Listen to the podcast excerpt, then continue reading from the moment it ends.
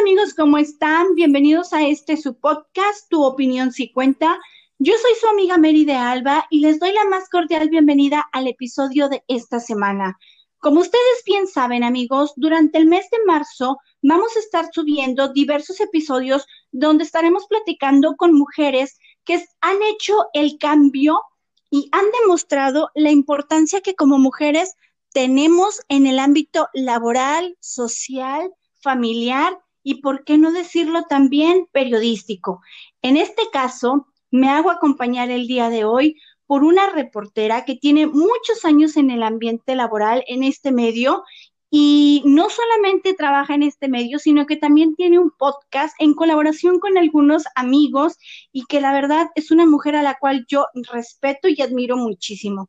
Ella es la periodista Andrea Deiden. Andrea, bienvenida a este tu espacio, tu opinión si cuenta.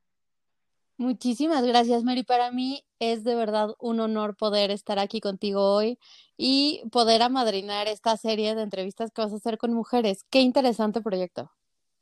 No, muchísimas gracias a ti por haber aceptado la invitación. Sé que eres una mujer muy ocupada y de verdad te agradecemos mucho que hayas tomado esta llamada.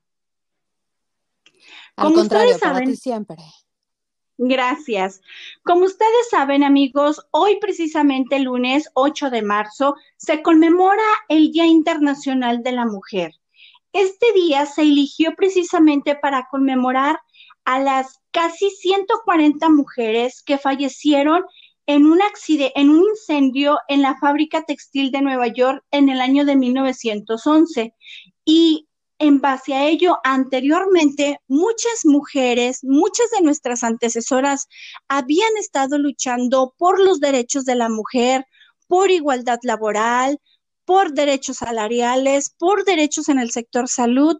En fin, ha sido una lucha constante que día a día las mujeres, nosotras, hemos tenido en este mundo. Y precisamente es de lo que hoy vamos a estar hablando. Andrea, ¿cómo ves tú a las mujeres este día? ¿Crees que actualmente nosotras estamos aprovechando los derechos laborales por las cuales lucharon nuestras antecesoras? Sí, creo que sí. O sea, finalmente creo que para hablar como, digamos, de la mujer hoy siempre tenemos que pensar y recordar a las que lucharon antes de nosotras y nosotras tenemos claramente que luchar por, por las que vienen. O sea, nosotras hoy no seríamos absolutamente nada sin las luchas del pasado y sin las luchas del presente. Y sobre esto también se va cimentando siento que poco a poco todo este, este tema de romper los techos de cristal y de poder tener acceso, digamos, en diversos ámbitos a muchas cosas. así.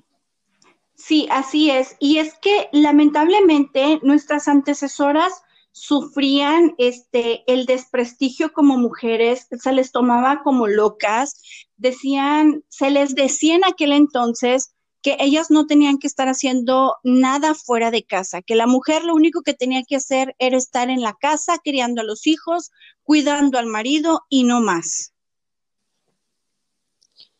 Sí, o sea, estaba como este dicho horrible de las mujeres como las escopetas, atrás de la puerta y cargadas siempre, como haciendo referencia a este tema como de que tuvieran muchos hijos, pero creo que, digamos, al menos en entornos más urbanos, siento que esa concepción ha quedado atrás. Creo que hay, hay que recordar que México finalmente y gran parte de la región latinoamericana sigue siendo muy, muy, muy desigual. Entonces, las luchas que ya tenemos en ciertas zonas, por ejemplo, este, yo soy de la Ciudad de México, aquí es el, digamos, el epicentro de la conquista de derechos de mujeres a nivel nacional.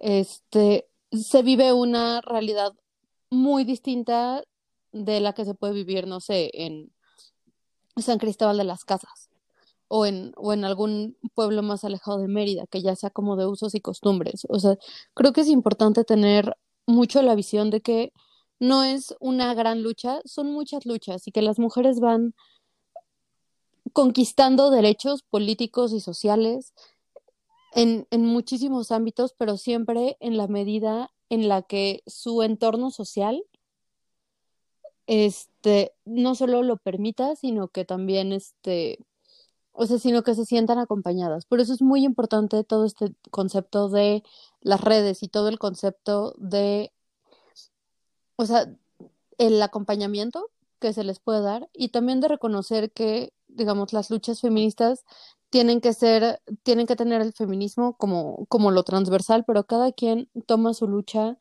de manera individual o dentro de pequeños grupos que sí representan verdaderamente sus intereses, porque si no vamos a caer en este tema de el gran feminismo, el, el pueblo, la corrupción, o sea, como todos estos grandes conceptos que realmente no te dicen nada.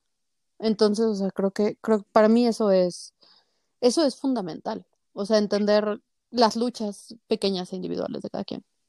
Claro, eh, tienes mucha razón en ese sentido. Y fíjate que, que tocaste un punto muy interesante. Lamentablemente, bueno, en muchas ciudades, eh, sobre todo en las grandes ciudades, ¿no? Eh, la lucha y los derechos de la mujer se respetan más que, por ejemplo, en las zonas aisladas, en los, en los lugares rurales. Este, todavía se ve la represión de las mujeres en ese sentido, todavía, incluso en nuestro tiempo, y esa, son esas mujeres las que necesitan seguir su lucha constantemente a manera personal. O sea, ya no es en global, sino cada una de ellas luchar y romper los estereotipos con los que se tenían o se tienen arraigados todavía. Sí, o sea, definitivamente, y nunca es lo mismo llevar una lucha tú sola que llevarla acompañada, que creo que eso es quizás el logro más grande del feminismo de los últimos años a través, como digamos, la organización de redes sociales y de podernos encontrar como con más personas. Pero también, no sé, o sea, creo que las mujeres, digamos, en distintos contextos, pueden tomar el feminismo de una manera en la que quizás otros no lo tomarían y que no por eso la lucha es menos válida. Por ejemplo, pienso muchísimo en el trabajo que hace Yasnaya Aguilar, ella es, ella es una lingüista de la zona Mije y ella lo que ha hecho es como, digamos, defender muchísimo el, el, pues el valor como de su pueblo y de muchísimo enfrentarse con este contexto de Estado-nación en el que estamos, porque es, un, es algo que no se aplica a su realidad. Y entonces, o sea, dentro de esa gran lucha también va inserto el, el feminismo y la lucha de las mujeres, y, pero tiene que ver esencialmente con cómo las mujeres están organizadas dentro de, de sus comunidades y el rol que juegan, que no necesariamente es lo mismo en sociedades de usos y costumbres como la Mije o como, no sé, la Maya, que como lo vivimos aquí, que digo, también en las grandes ciudades hay, hay de todo y, y depende muchísimo como de estos valores sociales, que creo que aquí podemos estarlos como enfrentando un poco, digamos, de manera más constante. Y creo que, por ejemplo, sobre todo en la Ciudad de México y, y en Oaxaca, que ahorita son este, las dos, los dos espacios donde sí se permite la interrupción legal del embarazo. Ajá. Siento que han sido vanguardia en tema de derechos y eso también es algo que se tiene que reconocer desde, desde los gobiernos, o sea, las luchas sociales y también la voluntad de los gobiernos de oír, que es algo que lamentablemente no hemos escuchado en, en, otros, en otros lugares. Por ejemplo, en Nuevo León, que incluso este, se promovió este tema de que no le dieran, este, digamos, temas sanitarios a, personas por su orientación sexual, lo cual es absolutamente en contra de derechos. O sea, pero digamos, de, de ese tamaño son las desigualdades y, y, todas las realidades que se viven en el país. Entonces, o sea, es, o sea, creo que falta mucho. A propósito de la primera pregunta, creo que falta mucho de la lucha y creo que, creo que siempre vale la pena hacer este espacio para reconocer los, o sea, los hombros de los gigantes en las que estamos paradas, todas las luchas anteriores y saber que de aquí tenemos que usarlo como base para seguir construyendo, porque en algún momento vamos a,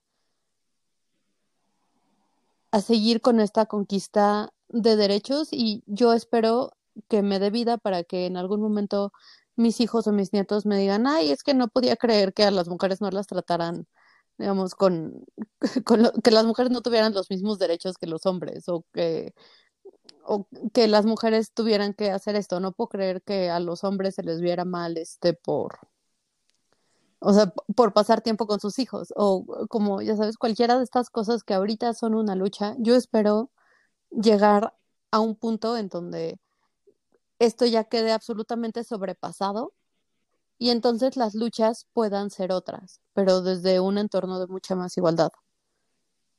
Claro, claro, sí, definitivamente tienes toda la razón y es que aunque hay mucho trabajo por hacer, sí se han logrado eh, grandes avances, como tú lo mencionas, este, no solamente en cuestiones de derechos eh, de la mujer, derechos personales, como por ejemplo lo, lo, mencionaste y lo recalcaste tú, en cuanto a la legalización del aborto, que la mujer puede decidir si este, interrumpe esta gestación.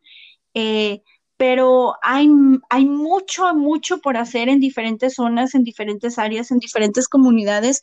Y creo que ahora sí, bien lo dijiste, no podemos dormirnos en nuestras laureles y recordar que pues atrás de nosotras, lo que nosotros estamos disfrutando actualmente es gracias al trabajo incansable que hicieron otras mujeres y que debemos de valorarlo y aprovechar lo que tenemos y seguir luchando para que nuestras futuras generaciones tengan una mejor referencia de poder vivir.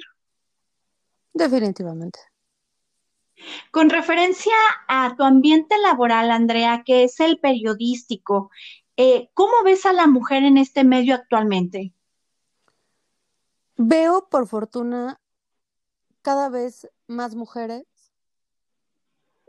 y o sea, de verdad son, o sea, yo a, todas mis colegas las admiro muchísimo, a mis colegas hombres también, pero las mujeres de verdad me, generan una fascinación, porque son súper entregadas, son súper buenas. Me da mucho gusto que cada vez veo más a mujeres en puestos medios, medios altos y altos. Y creo que ese es uno de los grandes cambios que ha habido en, en las redacciones en los últimos años, sobre todo como digamos en las redacciones más, más hard, porque siempre había como esta división entre, entre las cosas mucho más soft, entre las revistas del corazón y las cosas de, de casa, donde claramente había como muchísimas más mujeres. Y sí, claro. el, el hard news, que es lo que yo hago. Y creo que cada vez hay más presencia, no solamente de mujeres, sino de mujeres muy chingonas. Porque, o sea, están trayendo grandes temas. Y, por ejemplo, pienso en, en una colega a la que admiro muchísimo, que Lau Sánchez Ley, este, Valeria Durán, que ha traído como muchos temas de, o sea, como de feminicidio, ese es como principalmente su tema. Este, yo trabajo personalmente con una periodista a la que admiro muchísimo, que es Verónica Galán. O sea, como que cada vez hay más, hay más mujeres cuyo trabajo está brillando. Y eso creo que también es muy importante porque cada vez hay más hombres que se dan cuenta de que el brillo del trabajo de las mujeres no opaca el suyo y eso me parece muy importante y creo que es, es la verdadera transformación a la que estamos llegando en las redacciones, que ya no nada más hay un montón de reporteras, sino que hay cada vez más editoras, editoras en jefe, este, publishers, cada vez hay, hay más directivas mujeres y eso, eso para mí es un gran cambio y es una gran inspiración. Claro, y, y, sin duda es, una, es un gran avance y, y, es reconocible que los compañeros del medio, por ejemplo, en el que tú te dedicas, en el ambiente en el que tú te mueves, reconozcan que las mujeres, como bien lo dijiste, no nada más es eh, hablar de artículos de casa, sentimientos, cuestiones del corazón, consejeras este, para llevar un matrimonio o una relación más feliz, o sea, sino que también se meten en temas importantes, temas que generan controversia temas que desde la perspectiva de una mujer se puede dar otro enfoque y llegan a más personas. Y eso, eso es lo impactante, ¿no? Que se reconozca a la mujer en ese nivel. Pues más bien es impactante que no se haya reconocido antes. O sea, es, es increíble que, o sea, porque digo, creo que mujeres chingonas siempre ha habido y siempre va a haber. Y, y creo que en gran parte eso se debe a que, o sea, pues, pues, hay gente buena y gente quizás no tan buena en todos los ámbitos, pero a nosotras definitivamente nos cuesta muchísimo más llegar a donde estamos y es algo que valoramos y es algo a donde queremos abrir la puerta a más mujeres para que estén. Y creo que este pensamiento en red y no tanto como en jerarquía, no tanto como esta, esta idea del macho alfa, es ahorita lo que está posibilitando muchísimas cosas que nosotras nos querramos ayudar y que nosotras estemos cada vez más como, como en el ajo, nos ha permitido no solamente brillar, sino reconocer el brillo en otras e impulsarlo. Y creo que eso es, eso es vital.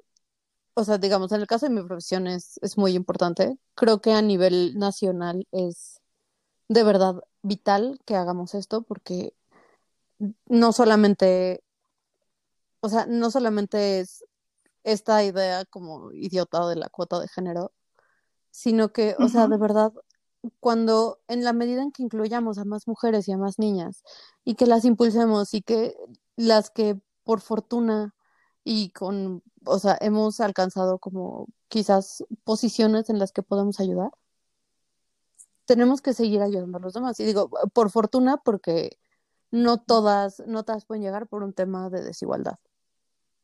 Pero, o sea, no, no por temas de talento. O sea, eh, pero cuesta muchísimo trabajo porque estamos en un país en donde, en donde institucionalmente no se considera que las mujeres puedan trabajar. Y, o sea, y en donde, digamos, el trabajo de las mujeres todavía está es visto como menos que como el de los hombres. Y eso es algo por lo que tenemos que luchar.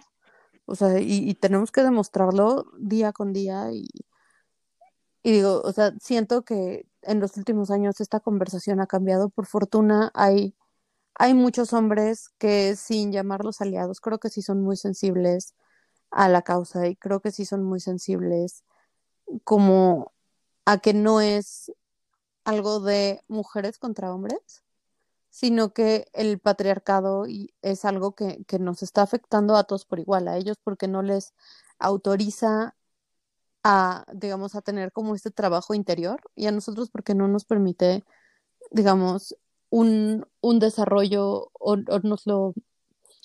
No tanto es como que no nos lo permita, sino que nos lo dificulta mucho más. O sea, y creo que eso está cambiando, creo que cada vez hay personas mucho más sensibles y creo que también Creo que vamos por buen camino. Falta mucho, pero vamos por un excelente camino. Claro, eh, en eso tienes toda la razón. Eh, ¿Crees que ustedes como mujeres periodistas, eh, actualmente las cuales hay muchas, no solamente periodistas, sino conductoras, entrevistadoras de diferentes medios, de diferentes, diferentes empresas, ¿crees que actualmente cuentan completamente con la dignidad y el respeto de, que realmente merecen, Andrea? ¿O todavía falta más por hacer en ese sentido? No, yo creo que no entiendo muy bien tu pregunta. O sea, ¿crees que actualmente ustedes como mujeres periodistas gozan de la dignidad y el respeto que se merecen o todavía crees que falta? Falta más en ese sentido. Es que no sé, o sea, digo, la dignidad es algo que es algo que traemos dentro y nuestro trabajo es sea, nuestro trabajo es muy digno, no, o sea, eso, eso indudablemente.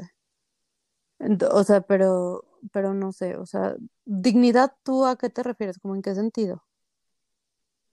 La dignidad laboral, o sea, en el caso de ustedes, porque mira, por ejemplo, yo aquí en la localidad donde yo radico y lamentablemente aquí en ciertas zonas, vamos a decirlo en el ambiente periodístico, a ciertas reporteras, ciertas mujeres, no se les da el lugar que merecen, eh, por lo general son más hombres, eh, y eso es lo que se ha visto en este sentido, o sea, a la mujer se le hace un lado todavía, este, y no se le brinda la oportunidad de que brille, de que, brille, de que explote su, su capacidad en este sentido como comunicadoras, y y no se ha llegado a extender esta situación, por lo menos aquí en, la localidad, te vuelvo a repetir. Eso ha traído como consecuencia que lamentablemente muchas de ellas pierdan empleo, eh, estén trabajando en zonas de redacción, pero no se les da la misma difusión y la misma amplitud como se les da a los varones. A eso es a lo que me refiero. O sea, creo que sí, o sea, hay, hay machismo todavía, sí. Hay, digamos, es como mucho más estamos como en un entorno como más propenso a desacreditar las opiniones de las mujeres, sí. Creo que estamos, por ejemplo, quizás las compañeras que son mucho más visibles al respecto y que incluso este, tienen, tienen una, una asociación para, para atender estos temas que, si no me equivoco, la fundó Marion Reimers, son las periodistas deportivas creo que definitivamente si hay una parte del periodismo donde todavía hay mucho por hacer, es este, es ahí.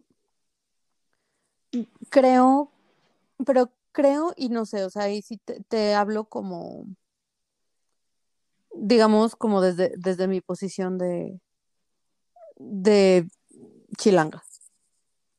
O sea, creo que, no, o sea, creo que ya ya estamos llegando como a un momento de entendimiento de que lo que vale es el trabajo y de lo que lo que vale es la capacidad para encontrar historias, al menos digamos en el ámbito que yo me muevo, que es mucho más mucho más internet y, y antes era, era más radio, pero yo creo que el, o sea, el talento no se esconde, o sea, entonces a la gente a la gente le gusta, creo que o sea, yo no hablaría tanto como de dignidad y respeto. Creo que sí, o sea, hay, hay ambientes y hay entornos mucho más propensos a tener violencia machista. Sí. Pero es. Sí, y lamentablemente todavía hay esa, esa, vamos a decirle, como ese residuo, ¿no? Y no nada más en el ambiente periodístico, sino en todos los ambientes, ¿no? Se, se minimiza el trabajo de la mujer en ese sentido, se minimiza la capacidad de la mujer y a lo largo de la historia se ha evidenciado que somos capaces de mover el mundo, o sea, tenemos nuestra voz, nuestros ideales, nuestras, nuestros hechos y nos posicionan a las mujeres como alguien grande, alguien que, que incluso me decía una vez una persona con la que trabajé, ustedes pueden gobernar el mundo y vamos a estar bien, o sea, porque como mujeres somos muy capaces y como decimos acá en el norte, somos muy entronas, no les tenemos miedo a, a las situaciones que se nos puedan eh, presentar o a los cuestionamientos que no tengamos contemplados. Dice, yo no sé cómo le hacen, pero ustedes los enfrentan. Sí, claro, de hecho, o sea, ya se, o sea, salió un estudio el año pasado, si no me equivoco, y si no a principios de este, o sea, que los países gobernados por mujeres tenían, habían tenido estrategias mucho más exitosas frente al COVID que, que otros, y por ejemplo ponen el caso de Jacinda Ardern, que es una gran, gran, gran, gran, gran política y es una mujer súper admirable. Este, ponen el caso de, de Angela Merkel, que es, o sea, es maravilloso como ha hecho, con la sensibilidad con la que ha manejado la política durante tantos años, pero no sé, o sea, siento que, siento que decir, no, pues es que ustedes, ustedes mujeres sí versus los hombres, o sea, siento que, que hablarlo en, en ese nivel como de dicotomía realmente no nos va a llevar como, como a tanto, o sea, creo que tenemos, o sea, porque ni un mundo solo de mujeres ni un mundo solo de hombres se puede, porque somos, o sea, no, así como estamos luchando porque se reconozcan nuestros derechos, porque no es posible que la mitad de la población mundial tenga que estar este, en una condición mucho más desventajosa que la otra mitad. Y, o sea, digo, y sumado como a, a otros, otras desigualdades y a otros temas de violencia, ya sea racista, de clase, étnica. O sea, a grandes rasgos, la mitad del mundo no puede tener menos derechos que la otra mitad. Pero así como, o sea, y así como eso se está, se está, o sea, esa es, o sea, la, la lucha constante, este, yo creo que tampoco podemos como quizás, o sea, creo que es muy tramposo visualizar un mundo en donde nada más haga, no, pues es que ustedes que son bien chingonas, entonces ya, o sea, ustedes ya, o sea, las mujeres no pueden tener 100% del control tampoco porque somos 50 y 50 y tenemos que, creo que desde ahí tenemos que empezar como a cambiar la narrativa y empezar, digamos, a, a no, no en los discursos de derechos y el reconocimiento de derechos, que es muy importante y que va a cobrar mucha más relevancia en la región en los próximos años, pero sí quizás empezar a hablar desde este punto de los, una, es un término que le llaman gender dividend, que es básicamente el estudio de cuánto, cuánto beneficia realmente a nivel, a nivel económico y social a una comunidad en donde se incluye a las mujeres. Y este cambio es exponencial. O sea, hablar de, inclusión de las mujeres no es nada más hablar de un tema de derechos, es hablar de un tema de prosperidad. Y es hablar de un tema de, igualdad sustantiva. Y si esto no, si eso no lo logramos, o sea, es, es porque de verdad esto no se está viendo y se sigue viendo como varias veces lo han marcado como y lo han marcado muy peligrosamente desde desde el poder. Que el feminismo es un tema de golpeteo, que el feminismo es algo que va contra los ideales de cierto grupo político. Y, al, y a la par tenemos a otro grupo político que claramente no tiene políticas pensadas con perspectiva de género, que claramente es súper conservador, que claramente tiene muchísimo temor de como, como de reconocer estas luchas, aunque nominalmente lo hacen. O sea, y siento que, o sea, creo que eso es, o sea, creo que eso es lo más difícil, o sea, encontrar, encontrar verdaderos voceros que sean capaces como, como de llevar este tema de una pelea dicotómica a algo que nos permita construir y elaborar, y no solamente, digamos, en, en temas mujer-hombre, sino para ser diversos también y, ser como mucho más inclusivos con comunidad trans, con personas, este, o sea, de otros bagajes, con personas que puedan tener este otra educación. Queremos personas que nos reten y que nos den perspectivas varias, desde muchos contextos, porque solamente así es como se puede salir adelante. O sea, el mundo no es nada más de un grupo pequeñito. Es de varios, es de varios. Y eso es lo que conforma la riqueza cultural de toda la humanidad. Andrea, ya para concluir, ¿Qué le dices a todas las mujeres hoy precisamente el 8 de marzo que estamos celebrando el Día Internacional de la Mujer con respecto a las metas, a los sueños que tengan, a los deseos que quieran alcanzar? ¿Qué les dices tú a ellas? Construyan redes, acérquense, acérquense entre ustedes, o sea, y, y sean, sean amables y sean a la vez muy duras y muy firmes y muy claras con lo que quieren porque, o sea, esto lamentablemente va para largo, pero juntas es como lo vamos a tirar. Pues ahí están amigos, a ella es nuestra amiga Andrea Deiden. Gracias Andrea por haber aceptado esta invitación. Este, tienes mucha razón. Juntas, como se ha hecho a lo largo de la historia, vamos a poder eh, derrumbar los muros que se, nos, que se nos pongan enfrente y vamos a alcanzar los objetivos que tengamos en mente. Muchísimas gracias, Mary. No, al contrario. Andrea, para sabemos que tienes un podcast, un podcast que yo sigo semanalmente. Ay, gracias. Este, estoy muy contenta con tu, con el espacio que tienen. Eh, platícanos eh, dónde te pueden encontrar este, nuestra audiencia y cómo los pueden este, escuchar. Pues nos pueden encontrar como arroba monochinospod, arroba monochinospodcast y este, estamos en Instagram, en Twitter, nos pueden encontrar en Spotify, en Anchor. Estamos en prácticamente todas las plataformas. este, digitales y tenemos una productora que hace un trabajo increíble semana a semana, entonces, o sea, la verdad es que si les gusta el anime y si quieren como abordar varios temas, nosotros vamos a estar encantados de que se sumen a nuestra comunidad de monitos.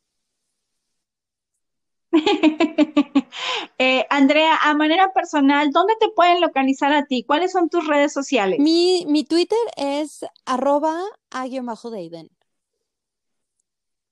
Sí, ahí, ahí lo que quieran. Perfecto, pues ya lo que quieran hablar, los negocios que quieran hacer con ella, ahí la pueden localizar. Amigos, pues así llegamos a esta primera entrevista de esta serie de conversaciones que vamos a tener con diferentes mujeres. Andrea, muchísimas gracias nuevamente. Te reitero el agradecimiento y la aportación que has hecho a este espacio. Esperemos que no sea la última vez que te tenemos por aquí y a seguir adelante con la lucha de mujeres. Muchísimas gracias de nuevo por la invitación. Gracias, amigos. Pues así llegamos a la parte final. Eh, saben mis redes sociales, donde localizarme. Mary de Alba en Instagram, Twitter y Facebook o en la página del, post, del podcast directamente como tu opinión si cuenta. Recuerden que la opinión de todos es importante y la de ustedes para nosotros importa.